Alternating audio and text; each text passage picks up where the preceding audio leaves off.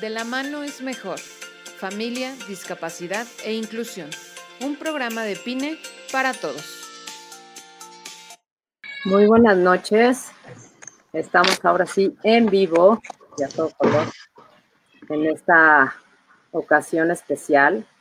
Nos da mucho gusto recibir a tres mamás extraordinarias que, pues, como me dicen hace ratito, es que hablamos mucho, pues de eso se trata, de que vengan aquí a platicarnos, de que vengan a compartir en este espacio donde todos también tenemos algo en común, que somos mamás de hijos con discapacidad.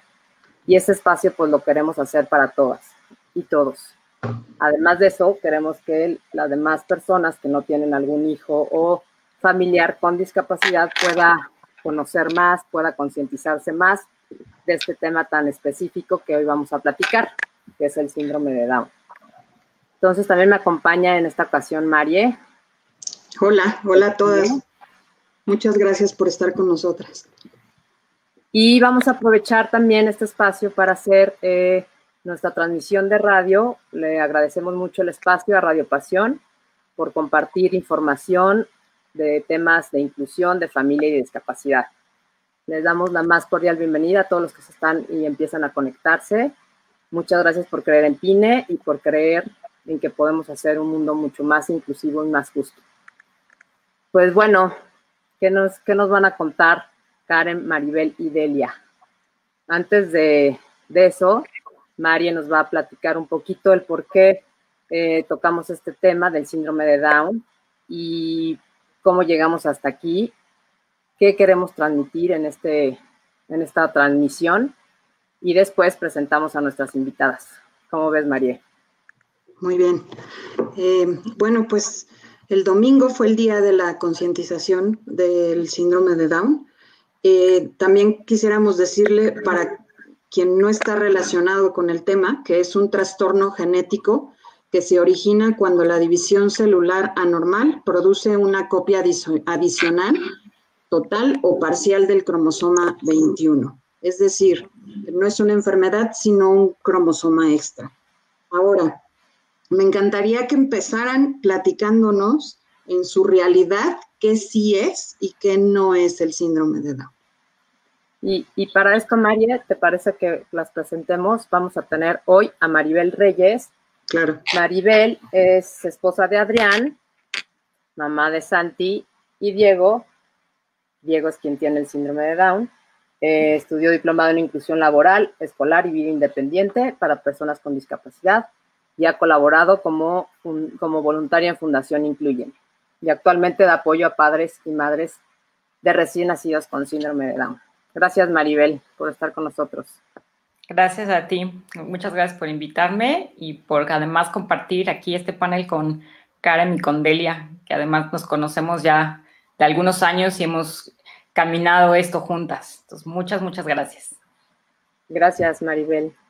También contamos con la presencia de Delia Henry, quien es licenciada en Comercio Internacional y tiene dos hijos, Max, eh, que nació en el 2012 y tres años después llegó Mateo, quien es quien tiene también síndrome de Down.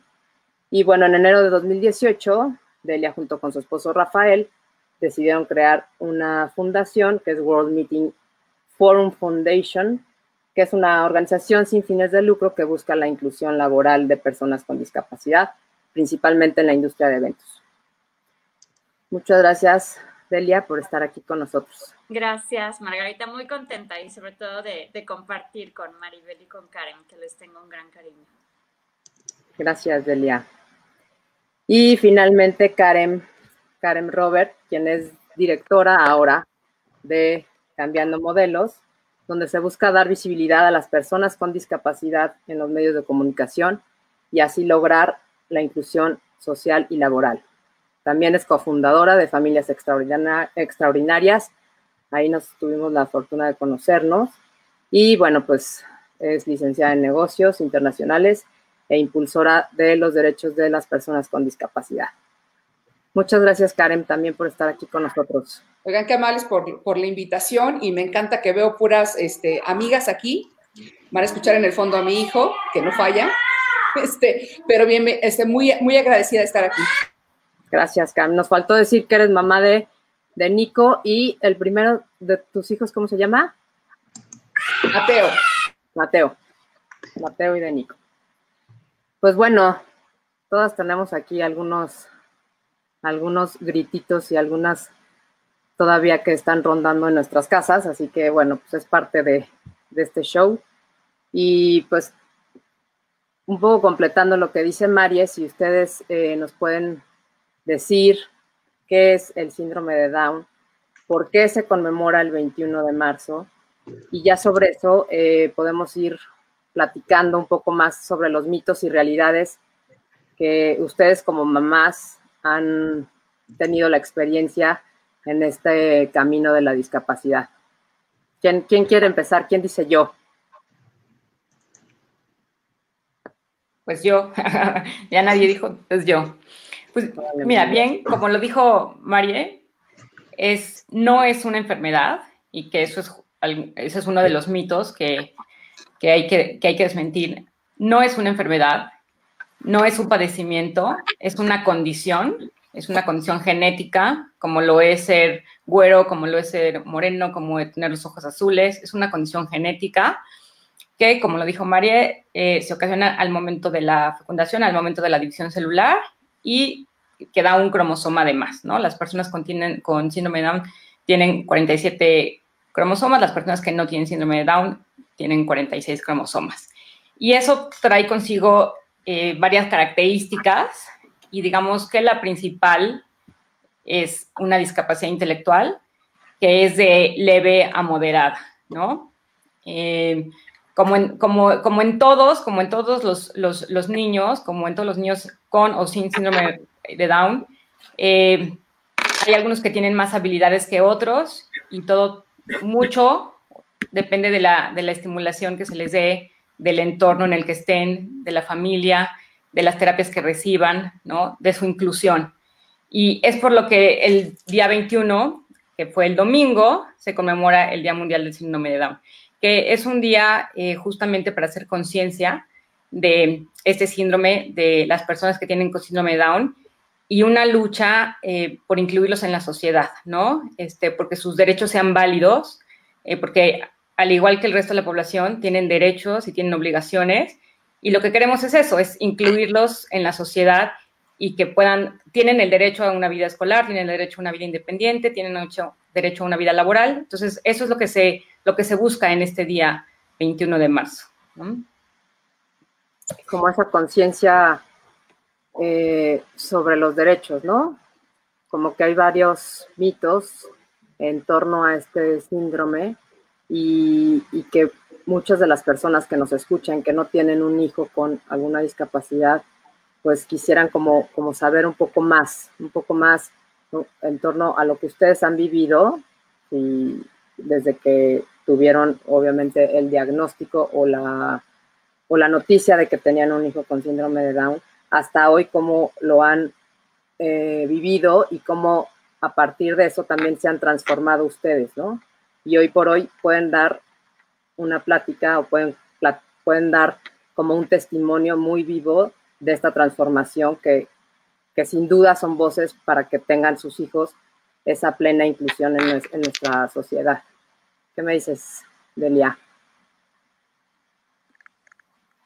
Pues sí, Margarita, muchas gracias, muchas gracias por la invitación. Como dijo Maribel, pues lo importante del 21 de marzo de este día es el hacer conciencia, el hacer conciencia de que primero, pues es una característica que existe, ¿no? Hay personas que hoy viven con síndrome de Down.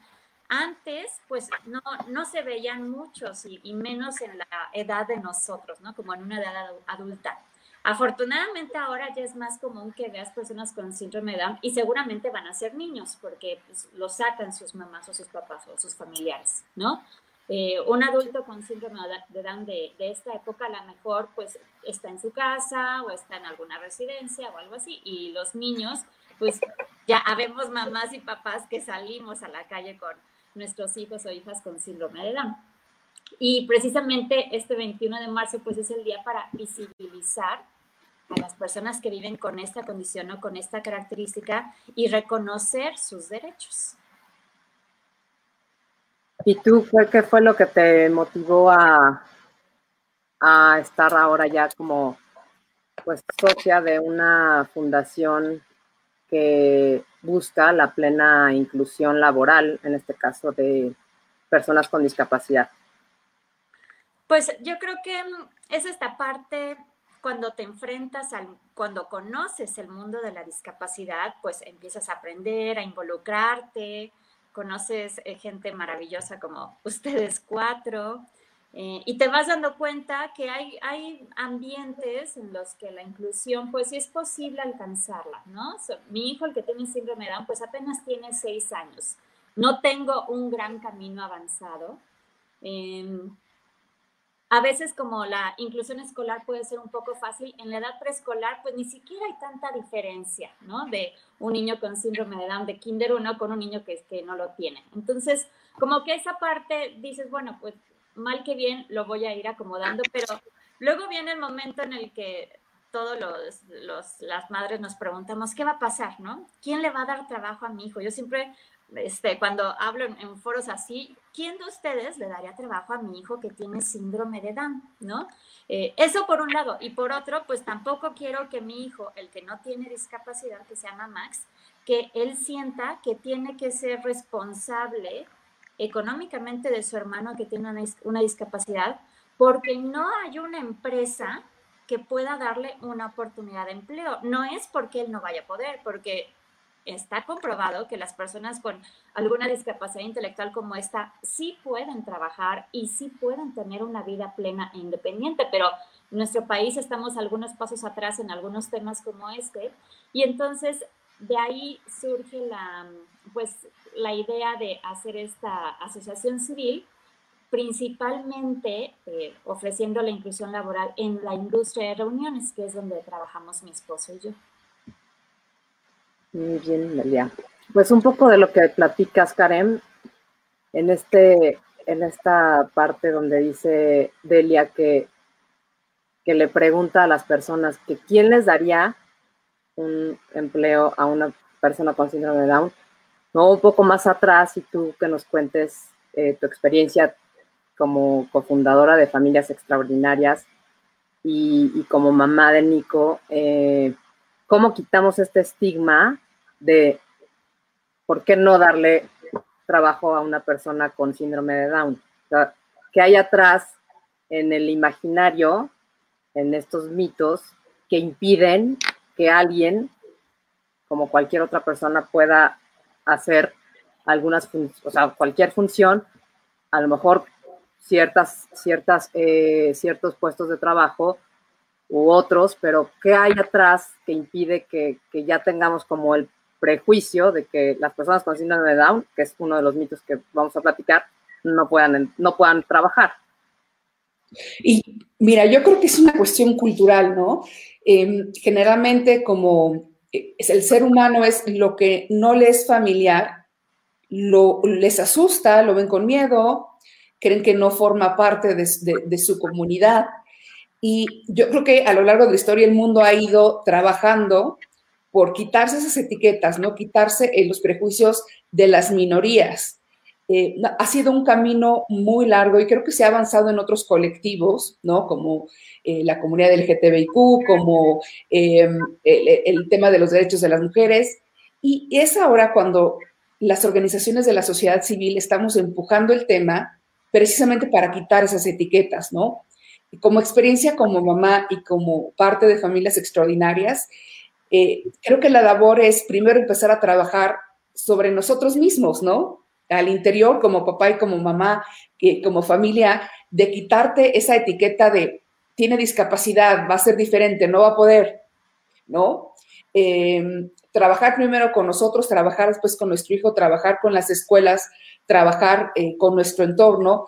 Eh, ahora que estoy en, cambiando modelos, trabajando con Silke Luxi, que lo fundó, el tema es eh, normalizar normalizar el tema de la discapacidad, ¿no? Ya no verlo como algo que define a, las personas, ¿no? El, síndrome de Down no define a mi hijo. ¿no? Y yo quiero que lo, que lo contraten y es un poco el cambio que queremos hacer, ¿no? Como mamás, eh, y, creo que las, las cinco lo sabemos.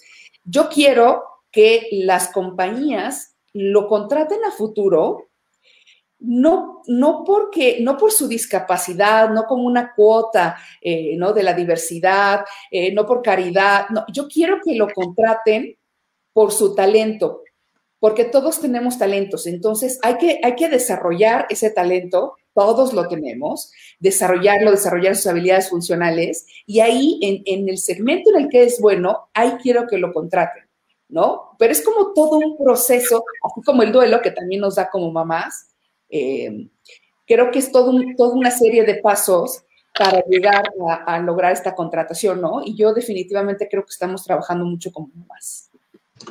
Qué importante es lo que dices como desde pequeños, ¿no? Pensar en sus capacidades, o sea, en lo que sí pueden hacer y empezar a, buscarlas, a encontrarlas y como canalizar en este potencial, en esto que sí se puede hacer. Y como pensando en esto, vendría mi siguiente pregunta. ¿Cómo reciben ustedes la noticia y, eh, o sea, de que sus hijos tienen una discapacidad? Y cómo la tomaron de inicio? Mira, yo me enteré hasta el momento en el que nació y agradezco muchísimo, hoy agradezco muchísimo que haya sido así, porque tuve un embarazo muy feliz, estuve muy contenta, fue un niño muy esperado, muy deseado. Bueno, de hecho ni siquiera sabía si iba a ser niño o niña. Con mis dos embarazos he, he decidido aguantarme la sorpresa entonces, yo no sabía si iba a ser niño o niña y bueno, fue una, fue una gran sorpresa, fue niño. Eh, Diego nació un 18 de noviembre en la noche y a mí me dan la noticia hasta el día siguiente en la noche. Entonces, tuve un día eh, completo como para estar tranquila, como para estar bien. Eh, Diego fue prematuro, nació de 35 semanas entonces, inmediatamente se tuvo que ir a la incubadora y eso trajo, o sea, no podía succionar bien, lo tenían que revisar, etcétera. Entonces, bueno, y además por el síndrome de Down, que yo no sabía, ¿no? Que evidentemente el doctor se dio cuenta desde que lo vio, ¿no? Este, pues le ven la manita, le ven el tono muscular e inmediatamente se dan cuenta. Pero a mí me dicen hasta el día siguiente en la noche, entonces tuve un día como para estar muy tranquila, este, muy contenta, mi esposo ya sabía o se lo sospechaba porque ya le habían dado como ahí algunos mensajitos, yo lo veía demasiado serio, demasiado angustiado, yo pues como que, ¿por qué no? Y bueno, ya él me dice, en la noche va a venir este Carlos el pediatra para decirnos cómo está Diego. Pero yo todo lo, lo atribuía a que había sido prematuro y pues que tenía que estar como en observación, ¿no? Entonces, vamos a los cuneros, este, te digo, al día siguiente en la noche, y ya estaba ahí, eh, no recuerdo, fíjate, no recuerdo si estaba Carlos el pediatra, pero estaba un genetista. Entonces lo saca de la, de la incubadora, lo, lo mueve, ¿no? Y me dice, oye, pues tu hijo tiene muchísimas características físicas que me dicen que tiene el 99% de probabilidad de tener síndrome de Down, ¿no? Entonces yo dije, bueno, a ver, si un genetista me está diciendo que tiene 99% de probabilidad de que tiene síndrome de Down, porque tiene síndrome de Down, ¿no? Entonces, este, o sea, sí fue un golpe duro en ese momento, ¿no? Este, evidentemente, em, o sea, me preocupé, lloré, eh, como toda actuaria que soy, lo primero que pregunté fue, ¿cuál es la probabilidad de que pase esto? ¿No? Y me dijeron, uno entre 700. Entonces, inmediatamente hice mis cuentas y dije, menos del 1%. Le dije, no, bueno, pues, pues me, me, tocaba, me tocaba. O sea, tenía que pasar, ¿no? O sea, menos del 1% y que me haya tocado a mí, pues ya, ¿no? Entonces, me dieron la noticia muy bien, muy, muy, muy bien, eh, porque he sabido de historias donde los doctores eh, lo dicen en un tono fatal o casi, casi lo siento mucho, señora, pobre de usted. No, a mí la verdad eh, me fue muy bien, el genetista hasta me abrazó, este, y bueno, pues a partir de ahí, obviamente me fui a mi cuarto y triste, llorando, pero te digo, no sé si era tristeza o era como angustia, y bueno, lloré toda esa noche, ¿no? Y al día siguiente yo dije, desperté y dije, que sea un sueño, pero no, no era un sueño. Y, pues nada, ¿no? Este, yo salí del hospital al día siguiente y Diego se quedó 10 días más en terapia intermedia, porque además se puso amarillo, no, te digo, no podía succionar, no me lo podían dar hasta que succionara bien. Y, y bueno, en esos primeros días donde yo ya estaba en casa y Diego estaba en el hospital, la verdad es que como mi mayor preocupación era más bien que ya saliera y su salud y que estuviera, y que estuviera bien. Eh, en esos días no estaba tan preocupada por el síndrome de Down, la verdad, ¿no? Y bueno, tenía como días buenos y como días malos. Ya a los 10 días nos entregan a Diego, ¿no? Eh, para esto déjame decirte que yo nunca en mi vida había conocido a un niño que tuviera síndrome de Down. O sea, jamás en la vida me había topado con alguien que tuviera síndrome de Down. Entonces, bueno, ya llega eh, Diego a la casa y alguien por ahí me dice, oye, yo tengo una amiga que tiene un hijo con síndrome de Down, que es Ileana, va, me visita, me platica de este grupo de familias extraordinarias, ¿no? Este, yo, claro, pues sí, quiero entrar, ¿no? Porque es el medio para informarme, ¿no? O para saber o para conocer. Yo no tenía ni idea. De hecho... Eh, perdón, Karen? ¿Familias extraordinarias? ¿Mandé? ¿Qué pasó? ¿Cuántos años lleva eh, Familias Extraordinarias? Familias Extraordinarias tiene nueve años y cachito, nueve años y meses. Sí. Y Diego tiene seis años, entonces hace seis años que conozco a Karen. A los pocos días, eh, Karen me habla por teléfono y aquí le, le, doy todo su crédito, me habla por teléfono para decirme, hola, soy Karen, estoy en Familias Extraordinarias, y me dio como una explicación como rápida de lo que es el síndrome de Down, y se me fueron como quitando mis angustias, ¿no? Eh, yo, la verdad es que no lo sufrí demasiado. Eh, sí, por ejemplo, el primer mes a lo mejor tuve como subidas y bajadas, de repente estaba muy tranquila y de repente sí estaba como triste y angustiada y en ese momento le hablaba a Karen o le escribía un mensaje y Karen estaba ahí para apoyarme. Ella, digamos que fue esa persona que donde recibí todo ese apoyo como emocional que todas las mamás necesitamos, porque evidentemente nadie te puede entender más que una persona, una mamá que ya lo haya vivido, ¿no? Por más que tengas amigas y les cuentes y les digas, pues no saben ni qué decirte y luego a veces ni te dicen las cosas, o sea, casi casi te ven como pobrecita, lo siento, ¿no? Entonces, pues Karen ahí estuvo y te digo, lo viví a lo mejor como un mes viví como esa angustia de subidas y bajadas y ahí. Yo, ese duelo que dicen eh, de que es un duelo y que te tienes que despedir de tu hijo, el que soñabas, el que tenías expectativas, a mí nunca me pasó, de verdad, nunca me pasó. Yo jamás estuve triste ni deprimida. Eh, creo que a lo mejor ayudó mucho que yo no sabía que era niño, entonces yo no tenía como ninguna expectativa, o sea, yo no me lo imaginaba ni jugando fútbol, ni bailando ballet, o sea, no me lo imaginaba, ¿no? Este, entonces yo creo que eso a mí me ayudó mucho. Y, bueno, a partir de ahí, pues era checar qué es lo que tengo que hacer y que nadie te dice, o sea, cuando digo nadie es que ningún doctor te dice qué tienes que hacer de entrada o a dónde tienes que ir o nada, ¿no? La verdad es que lo que vamos aprendiendo a las mamás es porque lo vamos aprendiendo de otras mamás, ¿no? Karen ahí me dio como los primeros datos, algunas otras mamás. Al primer niño que conocí con síndrome de Down fue el hijo de Karen. Este, ya luego empecé a conocer como a otros niños. Este, y así empezamos, ¿no? Eh, a mí me tocó que naciera entre noviembre y diciembre y entonces no podíamos empezar terapias ni estimulación porque pues todo estaba cerrado y empezamos por ahí de febrero, ¿no? Diego ya tenía dos meses y medio, tres. Digo, lo ideal es empezar antes, pero empezamos como a buen tiempo y pues ya de ahí para adelante, ¿no? Oye, qué importante está esto que comentas de, recibir como ese, esa contención de un grupo o de una persona que ya ha vivido lo mismo, ¿no? En esta empatía, en esta parte de compartir, en esta parte de, de que, como bien dices, pues no sabe ni qué decir. Incluso uno, si estaría en, otra, en esa misma condición, pues no sabrías qué decirle a esa persona que acaba de tener un hijo con síndrome de Down, si uno no fuera así o si uno no tendría un hijo con discapacidad. Y ahí también somos como la parte empática con, pues, con los demás, ¿no? De donde entiendes que no hay información, entiendes que no hay cultura, entiendes, y, y ya, pues a lo mejor hoy por hoy que nuestros hijos están más grandes, podemos fluir con eso. Antes quizá que nos hicieran algún comentario poco atinado, todavía nos puede este, lastimar.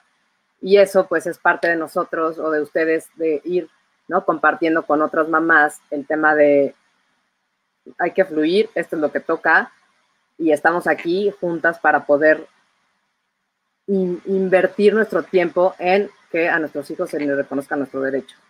Entonces, no sé, ahí en esta parte donde, donde como tú bien dices, Maribel, pues es echarle para adelante, pero por otro lado, Delia, eh, igual a lo mejor te pasó a ti de, pues va para adelante, pero no sé si antes tú tuviste la experiencia de conocer a alguien con alguna discapacidad y pues sí, la, la noticia es, es enfermedad, es condición, o sea, yo creo que te entró la, la duda.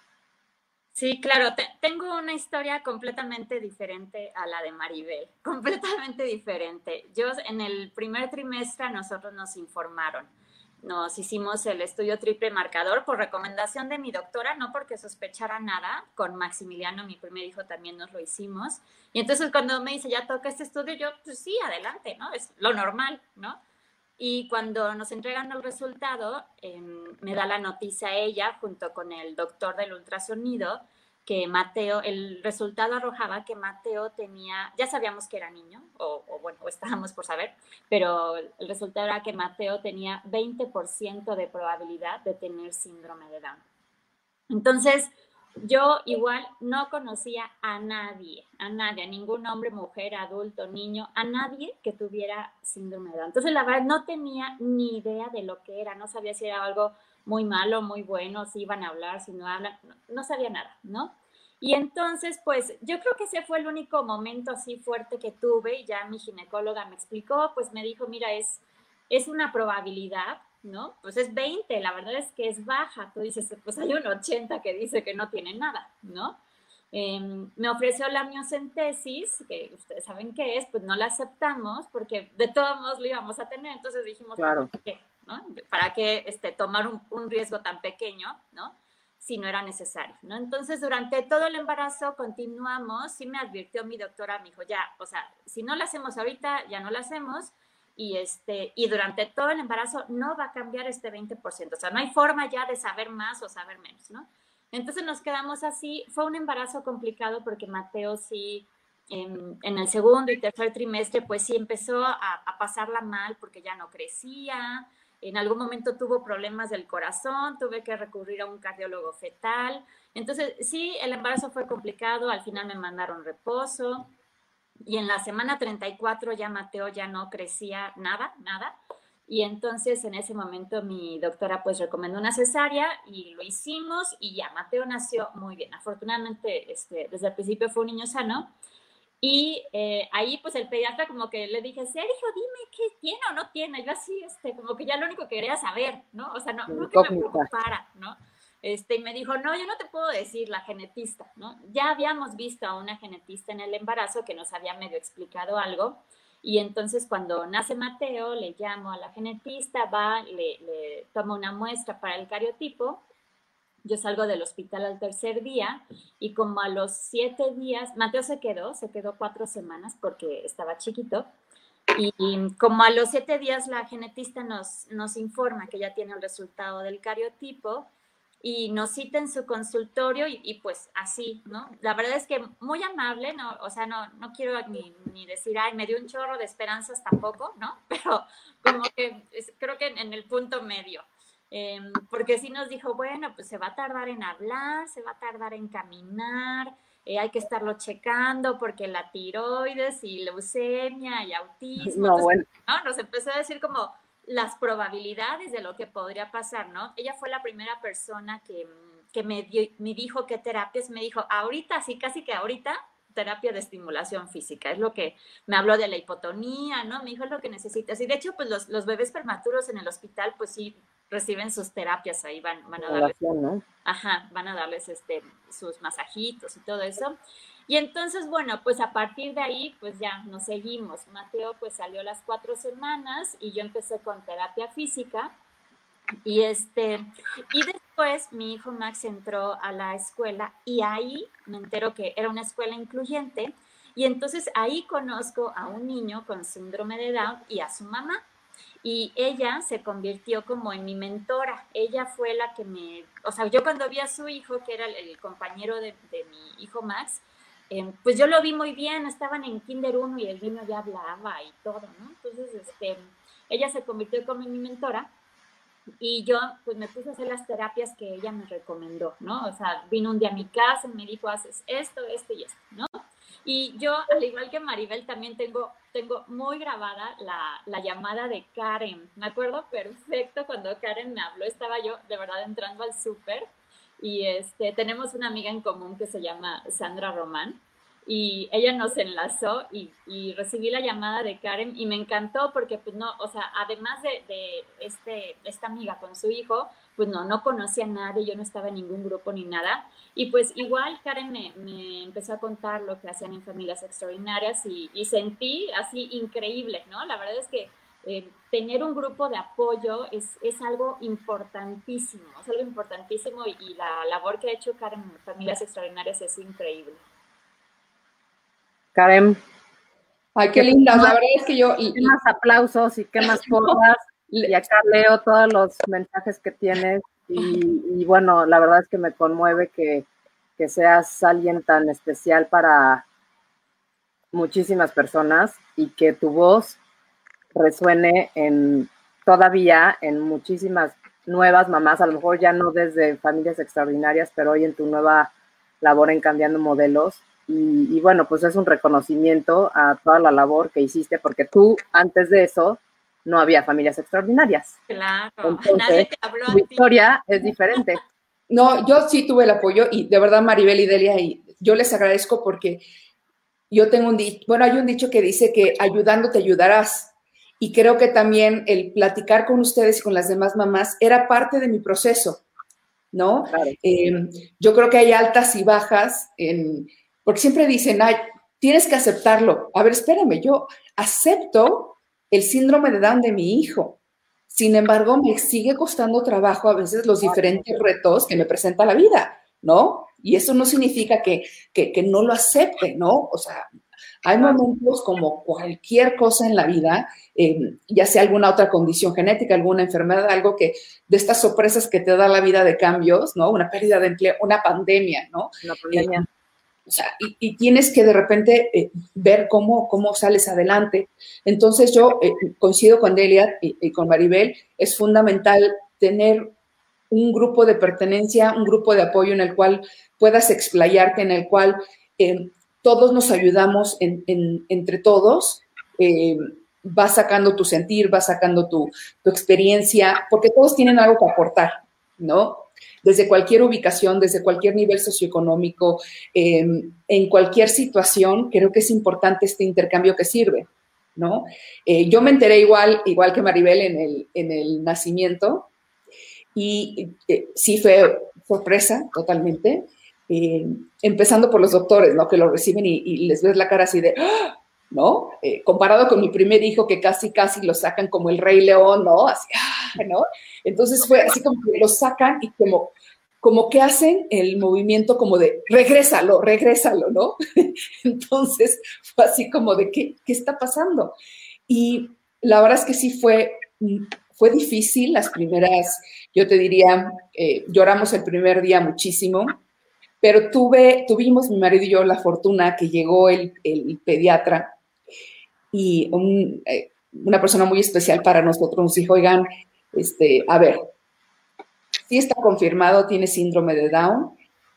Y les quiero decir que es un niño, eh, es un hijo suyo que necesita de su amor y de sus cuidados y que su única característica, debido a su condición, es que va a, ser slow, va a estar en slow motion en algunas cosas, pero necesita amor, cuidados, atención, desarrollar eh, sus capacidades. Entonces, eh, adelante, ustedes tienen que estar bien y él va a estar bien. Y no nos agobió con pruebas y nos dijo, voy a hacerle alguna batería de pruebas, que siempre dicen eso, ¿no? Batería de pruebas, como si fuera. Voy a hacerle una batería de pruebas y después ya este, les digo. Entonces, no nos agobió. Y yo creo que es algo que a lo mejor todas desde nuestra tinchera, eh, eso esperamos hoy en día de los médicos, que te lo digan, que te lo digan diferente. Eh, estamos muy en contra de lo que es la violencia obstétrica, que eh, muchas de las mamás en cuanto se enteran que, hay alguna eh, dificultad o dicen, este, pues viene con esto e inmediatamente dan la versión como más negativa, ¿no? ¿no? ¿no? les pasó negativa como no va a poder hacer esto ni tanto, bla, bla, bla. O sea, espérame, creo que eh, es una visión muy fatalista y te dan la noticia como mamá y estás en shock. O sea, eh, eh, no sabes ni, qué piso estás tocando, no sabes qué, es lo que está sucediendo y te dan esa noticia, ¿no? y yo creo que independientemente de las circunstancias de cada uno y de las creencias, como una cuestión ética, los doctores deberían decir, oye, ¿sabes qué? tienes que conocer un grupo de mamás como familias extraordinarias, como la labor que se hace en Cambiando Modelos, como lo que hacen en, en Delia, ¿no? Como lo que hace Maribel también, como lo que hace Pine, y que digan, ¿sabes qué? Mira, esta es la nueva cara de la discapacidad, ¿no? Esto es lo que pueden lograr hoy en día los niños si se les apoya. Y ya que cada quien tome la decisión, pero este es un cambio cultural que yo creo que estamos empujando. ¿no? Y a mí sí me gustaría que los médicos dieran esta otra, esta otra, eh, esta otra versión. Eh, que vaya acorde con el trabajo que estamos haciendo como mamás. Que te lo digan más bonito, ¿no? Pues que lo digan como lo que es. O sea, que digan lo que significa el, tener una condición, ¿no? Eh, tenemos todavía, incluso yo creo que todas las que estamos aquí presentes, pues una una versión un tanto de tragedia cuando nos dan ese, ese, diagnóstico, o sea, como que... Fatalista, ¿no?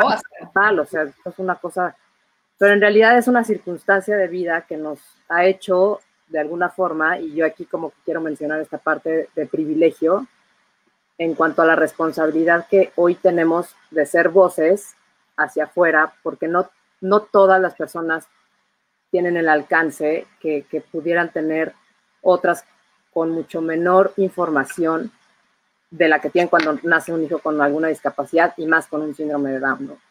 Entonces, e, esta parte donde poco a poco se ha, ido, como tú dices, con familias extraordinarias, con otras mamás que antecedieron que sin duda abrieron la puerta y hoy, gracias a todos los medios, gracias a, a, las redes, gracias, o sea, ahí va, ahí va, ahí va, y yo tengo la esperanza de que cuando nuestros hijos tengan la edad que ahora tienen las personas que nos antecedieron como mamás y papás, pues sea otra la historia, ¿no?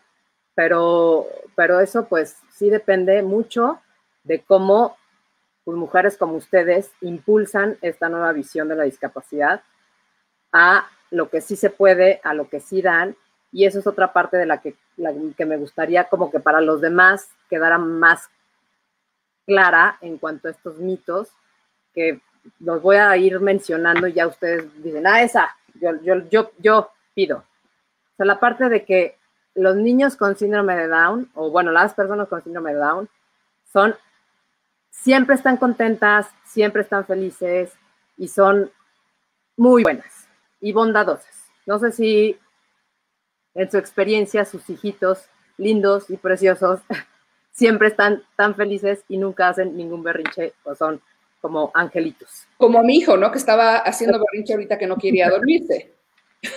Igual. bueno, aprovechando entonces, esa la contesto yo.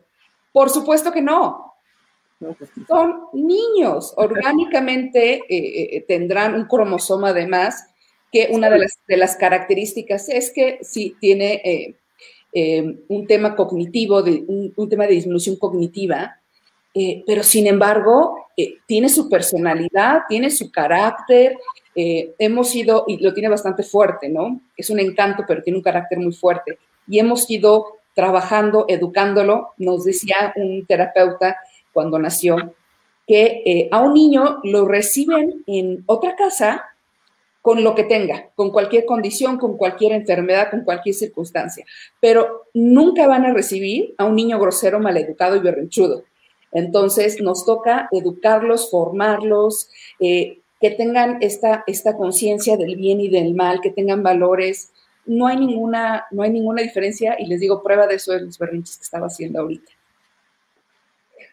Y esta parte de, es que y, pasa con, los demás y no nada más en el síndrome de Down, de, de como mucho consentimiento, mucha tolerancia frente a algunas cosas que hacen nuestros hijos, ¿no? Y mucho más como que el tema del síndrome de Down es que este, se tiene esa, esa idea de que como son niños, y van creciendo y no dejan de ser niños, es la idea, ¿eh? Que ahorita este, me, la van a, me la van a, digo, y los, nuestros hijos siguen siendo todavía niños, ¿no? Pero esta parte de no crecen y siguen no sintiendo y no les gustaría tener después una novia y luego no pueden casarse y luego, o sea, algunas cosas que están fuera ya de la realidad. Y bueno, que nunca han pertenecido, pero que la sociedad las ha ido marcando así. ¿Qué me dicen de esta parte de, de, sus derechos? yo te platico. A ver, justamente eso, un mito de son angelitos y son niños eternos. No, no, no, no, no, no son niños eternos, ¿no? Eh, si bien tienen un retraso en su desarrollo, ¿no? Y no solamente hablo del desarrollo cognitivo, sino también, por ejemplo, del desarrollo motriz. Diego, por ejemplo, tiene seis años y, y evidentemente no tiene ni el comportamiento, ni el lenguaje, ni la madurez, ni la motricidad de un niño de seis años. Diego, por ejemplo, está en Kinder 2, ¿no? Eh, yo lo retrasé dos años, entonces está con niños que están cumpliendo cinco, entre cuatro y cinco.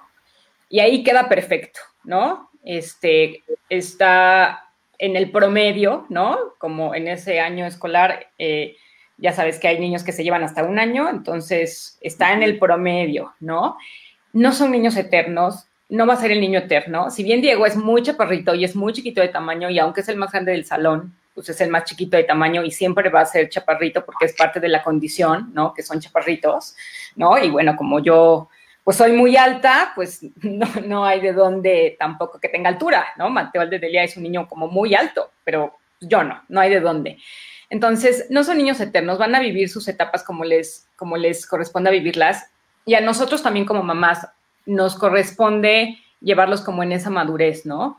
O sea, no vamos a permitir que si mi hijo tiene 10 años, ¿no? Este, siga jugando con un elmo, que es para, es de un niño de dos. O sea, también es parte de las familias, este, llevarlos en ese desarrollo y, que, ir y, que vayan avanzando.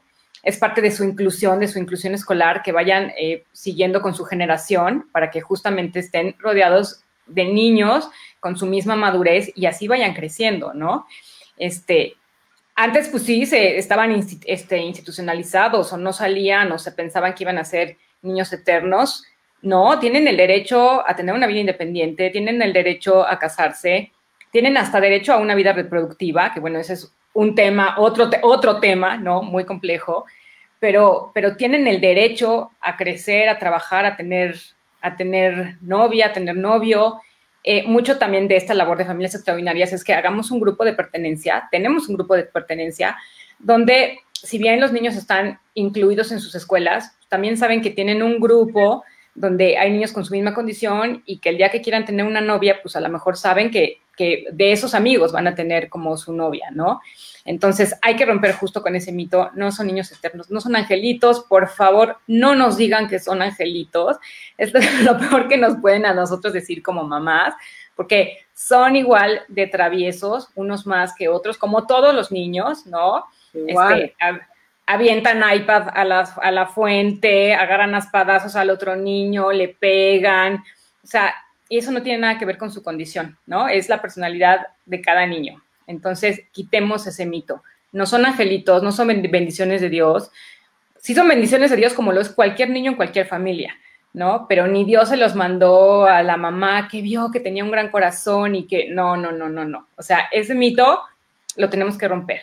Son niños como cualquier otro niño con una condición genética, lo vuelvo a decir, como si fuera güero, como si fuera moreno, pues él tiene un cromosoma de más y ya. Es eso nada más.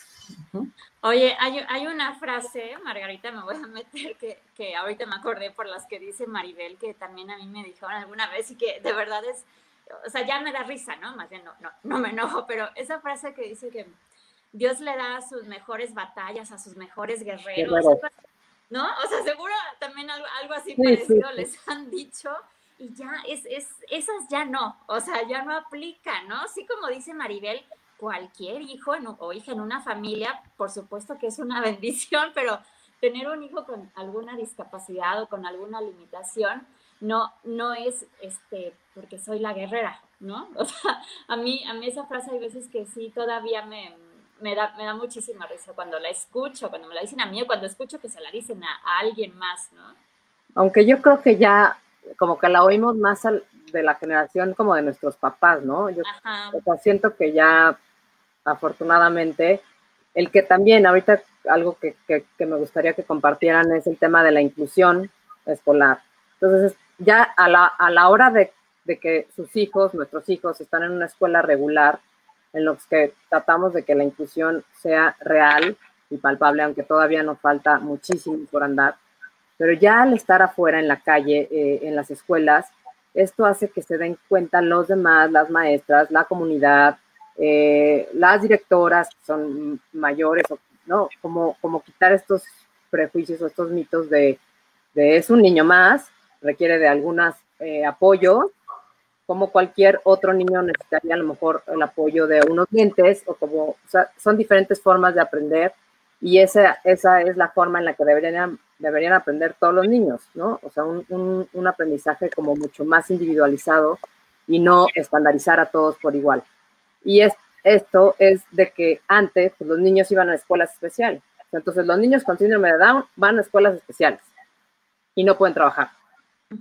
¿Qué hay? A ver, eh, cuando, cuando se empezó eh, a, eh, bueno, cuando se iniciaron varias fundaciones, las pioneras en México para atender a los niños con síndrome de Down, era segregarlos, ¿no? Y yo no demerito, no demerito esa labor, creo que por algo se empieza, ¿no? al menos tener un lugar donde ya se les daba un, un, desarrollo, terapias de, de, neurodesarrollo. Sin embargo, eh, era necesario evolucionar. Eh, tenían los niños eh, que vivir circunstancias como cualquier otro. ¿Cómo querían que fueran adultos independientes y productivos si desde pequeño no se les incluye en el mundo real? la escuela les da las bases de sociabilización las bases eh, de conducta eh, los va ayudando al tema de autorregulación que les cuesta por esta inmadurez en el óvulo frontal. Eh, entonces es, es, básica, ¿no? a, con sus adecuaciones, con los ajustes que requieran, el aprendizaje que tengan, pero las bases de, conducta, de sociabilización son importantísimas. Entonces, por eso insistimos tanto como mamás en que tienen que estar incluidos, em, de que tienen que hacerse eh, los ajustes que requieran, y no nada más los niños con discapacidad. Un niño también que tiene algún problema em, eh, emocional, o un niño que tenga también alguna otra condición, o un niño que aprenda de manera diferente. Todos aprendemos de manera diferente. Lo, lo decías tú bien también, Delia, ¿no? Entonces, creo que hay que hacer estos ajustes para cada uno. Pero si no porque muchas mamás, no, les ha pasado, amigas, me dicen a mí, es que ¿por qué peleas tanto que tu hijo esté en un colegio regular? ¿No? Ya, pues, acéptalo. No, yo sí quiero que conviva, yo sí quiero que desarrolle estas cualidades para que después pueda llegar a ser este adulto. Yo no sé si va a poder vivir eh, solo o acompañado, no lo sé. Yo lo que sé es que tengo que eh, empujarlo para que llegue a su potencial, el que sea. Si requiere algún apoyo, se, los, se lo vamos a proveer como padres, ¿no? Y también por eso trabajamos con gobierno, con la sociedad, el cambiar todas estas políticas públicas para que los apoyos que también no estén dentro de mí se los dé el mismo gobierno, ¿no? Este cambio en las escuelas, este cambio de apoyos eh, eh, gubernamentales, eso es a lo que estamos tendiendo, ¿no? Es, por eso es la importancia de que desde pequeños estén escolarizados. Ya me emocioné, ¿verdad? Pero es un tema que me... no, no, no, no, pues y luego sigue al tema laboral. Es que es horrible que te lo digan como mamá, este, y todos lo sabemos, ¿no? Ay, perdón, pero en la escuela no tenemos el programa, no sabemos cómo tratarlos. Ay, como me dijeron a mí en una escuela católica, Dios va a escoger el mejor lugar para ti. A ver, no, el mejor lugar es donde se trabaje, donde uno se prepare, donde uno tenga capacitación, ¿no? Entonces, es, Oye, y además, cuando mm, yo entré a la cuando mis hijos entraron a la escuela, que obviamente es una escuela incluyente, y me explicaron lo que es un modelo de educación incluyente, me gustó muchísimo porque decían precisamente eso que, que dice Karen. No es, no crean que los niños que son clientes del área de inclusión son niños con discapacidad. O sea, hay más niños y niñas que necesitan apoyo del área de inclusión, ¿no? Y entonces me explicaban, por ejemplo, un niño que muere uno de sus padres, ¿no? O un niño, una niña que pasa por un divorcio, por la muerte de un familiar querido, seguramente durante algún tiempo va a requerir una, un apoyo personalizado por la escuela. Y esa escuela, ¿no? Puedes estar tranquila si tus hijos están ahí, que esa escuela va a apoyar las necesidades que, que tenga tu hijo en ese momento. O sea, no necesariamente es para los niños que tienen alguna discapacidad intelectual, alguna deficiencia de lenguaje. O sea, hay otras áreas que un modelo de educación incluyente puede cubrir. Y eso es algo que no, no estamos acostumbrados o no sabemos porque en nuestra época, pues todos íbamos parejitos, ¿no? Querían que todos avanzáramos siempre al mismo ritmo. Afortunadamente, pues paso a pasito, Karen, la llevamos, ¿no? Las escuelas pues están aprendiendo, se están abriendo y sí, es una labor de pues seguirlo, seguir insistiendo y seguir pidiendo que hagan, hagan modelos de educación incluyentes. Sí, porque creo que también es importante señalar que no nada más es eh, el acceso, sino la permanencia y también, eh, pues justo que se tomen en cuenta sus, sus características y pues que se, o sea, que se vaya avanzando, porque también se escucha mucho como de, bueno, aquí lo tenemos, pero, pero no espere que avance mucho o que hagamos algo, ¿no? Entonces tampoco se trata de eso, sino se trata de que realmente se le incluya y se le dé un, un programa de estudio. Y justo iba hacia, yo siempre he sido partidaria de la vida práctica también, o sea, de no solamente la parte educativa, sino también de la parte de que te va a trabajar, o sea, que te va, digamos, preparando para el trabajo o para lo que vas a tener que vivir en el día a día. Entonces, pues la siguiente pregunta era justo enfocada a esto. ¿Ustedes cómo preparan a sus hijos para, para el día a día, para la vida práctica? ¿Y cómo es un día a día dentro de, su vida? ¿Y qué cosas eh, creen importantes trabajar en el día a día para poder llegar a, pues sí, a un futuro y, tener, no, no, no diría yo, o sea, como expectativas o poner una etiqueta o decir es que yo quiero que haga esto, sino más bien estamos trabajando en estas cosas todos los días para, para ser mejores. Sí, para lograr un poco más independencia, ¿no? Sí, te platico cómo, o sea, cómo lo vivimos nosotros. La verdad es que pues, lo vivimos como cualquier niño, ¿no? O sea, no hay una sola diferencia con Santi el mayor. Nunca lo hemos hecho. Bueno, la única diferencia que hemos hecho ha sido la parte escolar. Están en diferentes escuelas. Digamos que eso es, que eso es lo único. Pero bueno, en el día a día lo tratamos y creo que ese es como el éxito de, cualquier chavo, ¿no? O sea, tratarlos desde el día que nacen como cualquier niño. O sea, no hacer, sí, no hacer diferencias, eh, nada de que pobrecito, porque tiene discapacidad, etcétera. O sea, nosotros hemos tratado a Diego desde el día uno como hemos tratado a Santi, ¿no? No ha habido una sola diferencia. Y la única diferencia es que a lo mejor, pues, o sea, a Santi lo tengo que llevar al fútbol o a la natación, etcétera, pues a Diego a lo mejor lo tengo que llevar a la terapia del lenguaje o a su terapia física y bueno, pues ni modo, eso es lo que le tocó vivir y, y él se acostumbrará y ya habrá tiempo para que tenga como otras actividades extracurriculares. Pero Diego siempre ha ido a las fiestas de los amigos de Santi, eh, nunca se le ha excluido, nunca se ha escondido, ¿no? Eh, para nosotros, o sea, nosotros no vemos el síndrome de Down, ¿no? O sea, es como cualquier otro niño y yo creo que eso es lo que los va preparando para la vida independiente. Eh, yo siempre les, les, lo que les platico a estas nuevas mamás que están teniendo sus, o que tienen niños chiquitos, pues que es justamente eso. Lo más importante es bueno, una de las cosas más importantes es la sociabilización. Y si tú no lo llevas a fiestas, pues no vas a saber convivir con otros niños. O el día que le peguen no va a saber defenderse. Entonces hay que incluirlos desde chiquititos. Para mí, el, pilar es la inclusión. Yo soy pro inclusión y yo no, si tú me invitas a algo que no sea incluyente, no voy, ¿no? Si tú me dices, oye, va a haber una celebración o vamos a juntarnos puros niños con síndrome de Down o los vamos a meter a clases de baile porque, este, pues con las clases de los niños regulares no se adaptan, yo no voy, ¿no? A mí invítame a cualquier cosa que sea con hermanos o con amigos, pero donde estén incluidos. Y eso es, o sea, eso es, ese ha sido como mi día a día. O sea, a Diego se le trata como cualquier niño. No hay una sola diferencia.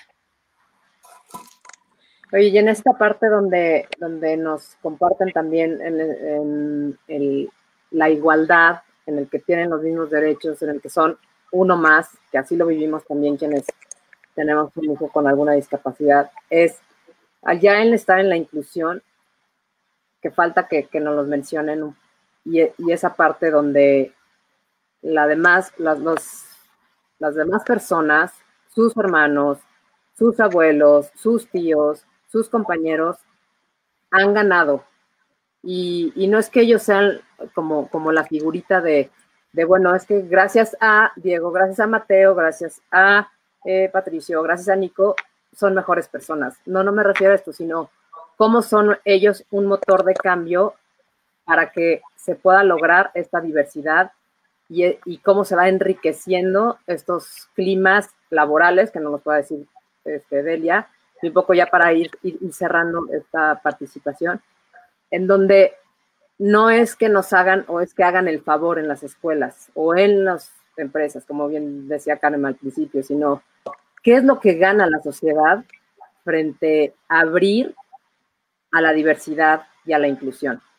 ¿Qué ganamos todos con personas diferentes?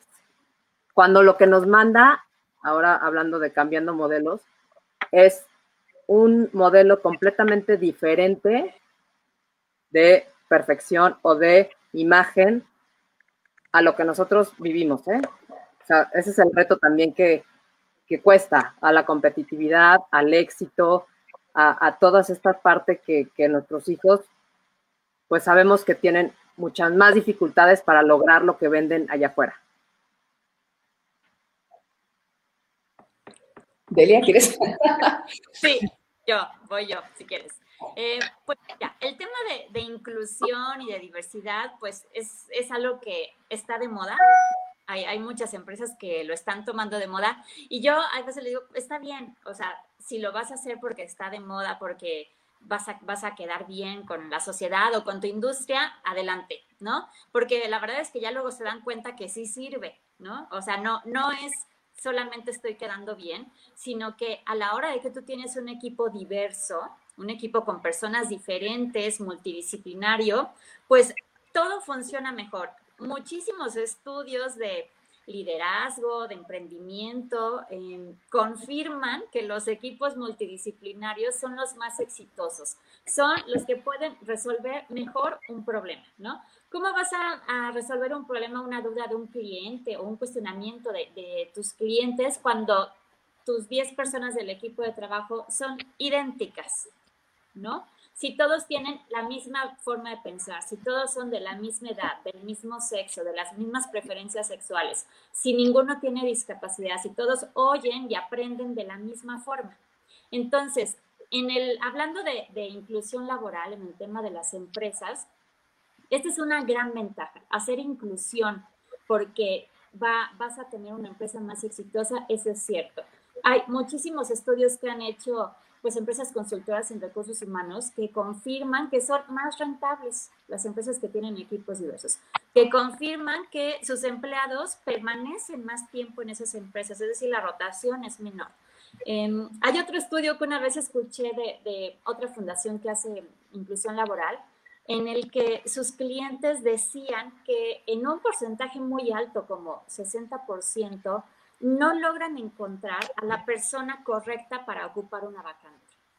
Y esto es porque no se abren, ¿no? Porque para un puesto determinado solo querían hombres o solo aceptaban hombres o solo los querían físicamente, ¿no? De algún color de piel o solo los querían, obviamente, sin discapacidad, ¿no? Entonces, es un ejemplo de cómo si no tienes una mentalidad diversa, si no te, quieres abrir a lo que, aunque no lo quieras ver, existe hoy, entonces, pues no, no estás yendo por el buen camino. Afortunadamente ya hay muchos estudios, ¿no? Hay, se ha investigado muchísimo acerca de los beneficios que tiene en una empresa para sus empleados y también la percepción que tienen los clientes acerca de las empresas que sí están haciendo inclusión laboral.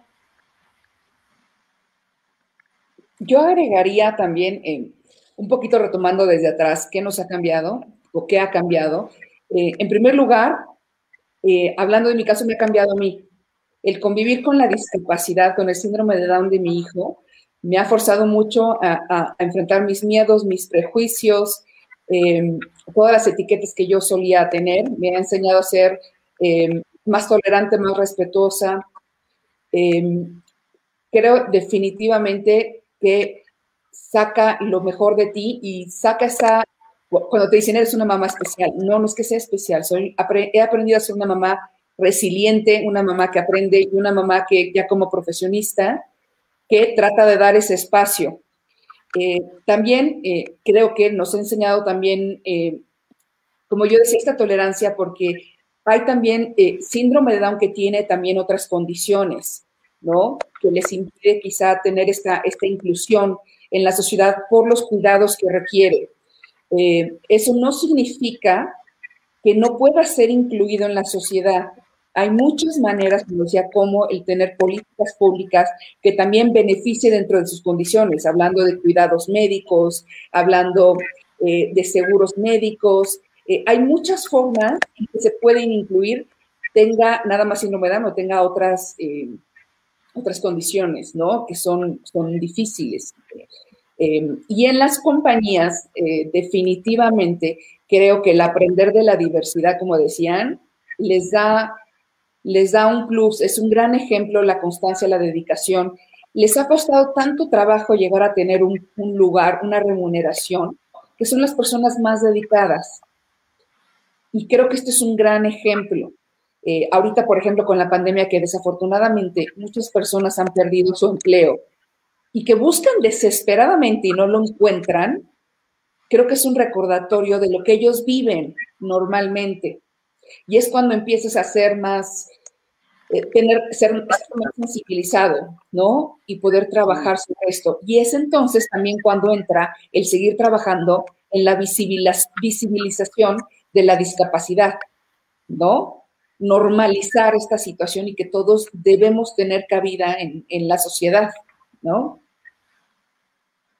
Claro, pues bueno, María, pues creo que hemos hecho en poco tiempo un breve resumen de todo lo que pues significa en poco tiempo pero conciso del síndrome de Down y de, de lo que queremos nosotros como mamás de tener un hijo con alguna discapacidad, de lo que les pedimos a la sociedad, de lo que pedimos al Estado, de lo que pedimos a las demás personas que no conozcan, como que se acerquen a nosotros, como que pregunten y, sobre todo eh, esta parte de, no, tener miedo y de no, no quedarse callado. Yo, yo sí prefiero que pregunten a que, a que vean con, con esa mirada, pues que no la, no la juzga uno, sino simplemente es como de de incertidumbre o de miedo o de ignorancia. Entonces, pues yo nada más, María, si no quieres nada más eh, decirnos las redes sociales, que cada quien nos pueda compartir sus redes, dónde los pueden localizar, dónde están para quienes también se encuentran como en esta parte de orientación, no saben, dónde pueden encontrar este, este sentido de pertenencia, tanto como bien decimos, en familias extraordinarias, en Fundación Incluyeme, en la Fundación de Delia, igualmente en Pine. Y, pues nada, agradecerles que, sea, que sigan siendo estos agentes de cambio, que solamente con las voces tan valiosas que tienen, pues vamos a ir transformando este país en un mundo mucho más justo y mucho más incluyente. De verdad les agradecemos mucho su presencia, nos enriquece mucho que estén aquí con nosotros. Pine, ustedes saben, es padres de hijos con necesidades especiales, con alguna discapacidad, somos un grupo también de contención, de ayuda. Sin embargo, el síndrome de Down, eh, por las características, siempre es como más eh, importante o más un grupo más pequeño de pertenencia el que tengan una referencia como son ustedes. Entonces, pues no me queda nada más que agradecerles. Estamos muy contentas de haber hecho este live. Y pues nada, María, ¿qué, ¿cómo quieres tú acabar con esta plática? Que no quiero terminarla, pero bueno, el tiempo es oro para todas y quizá podamos hacer después otra plática con ustedes. Bueno, primero, rápidamente, han habido muchos comentarios, eh, muchas felicitaciones, hay eh, mucha gente que está muy contenta con lo que están diciendo, las felicitan, en fin. Eh, hasta ahorita no he leído ninguna, ninguna pregunta, entonces, bueno, y por último, o sea, yo cerraría cada una de ustedes rápidamente que nos diga con qué sueña. Por ejemplo, yo sueño con un México que evidentemente, o sea, que sea real la inclusión y que en todas las escuelas eh, tú puedas llegar y acceder, tengas la característica que tengas. Yo sueño con que un día dejemos hablar de inclusión y ya esté tan inmersa que ya no tengamos que hablar sobre eso y que más bien hablemos de convivencia, ¿no? Donde todos los niños sean aceptados en donde, quieran en donde quieran estar, en la escuela en la que sus papás decidan que quieren estar, que puedan trabajar en lo que quieran trabajar, que no sean segregados, que no sean señalados, ¿no? Eh, que mi hijo pueda hacer lo que él quiera hacer, que no sea limitado por la sociedad y sobre todo que sea feliz. Gracias, Maribel.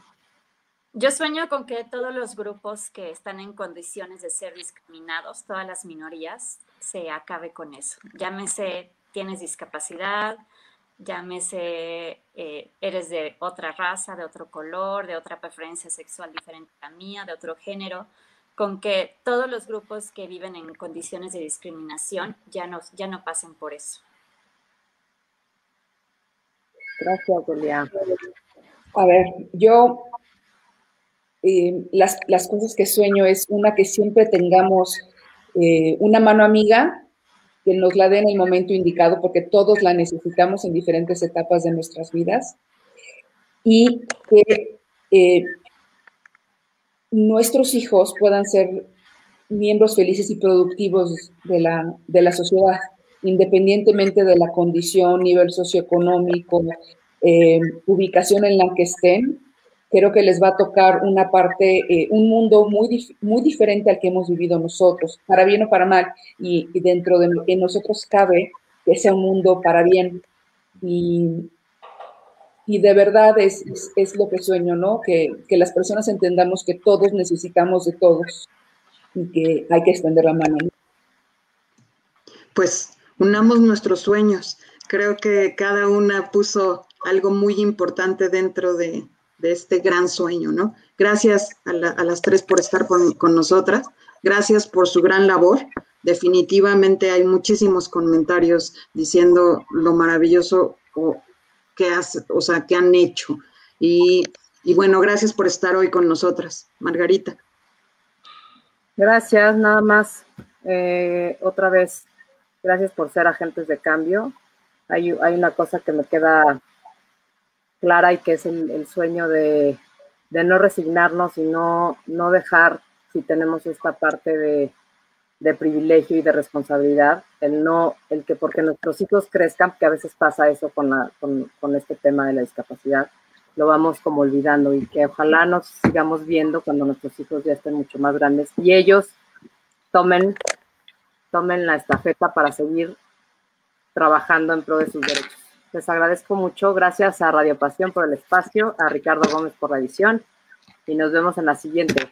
Muchas gracias. Muchas gracias. Gracias, por la labor que hace PINE, por todo con las mamás y con la sociedad. Muchas gracias. gracias, a ustedes. y gracias, a todos los que nos estuvieron eh, viendo o a todos los que nos van a escuchar. Gracias.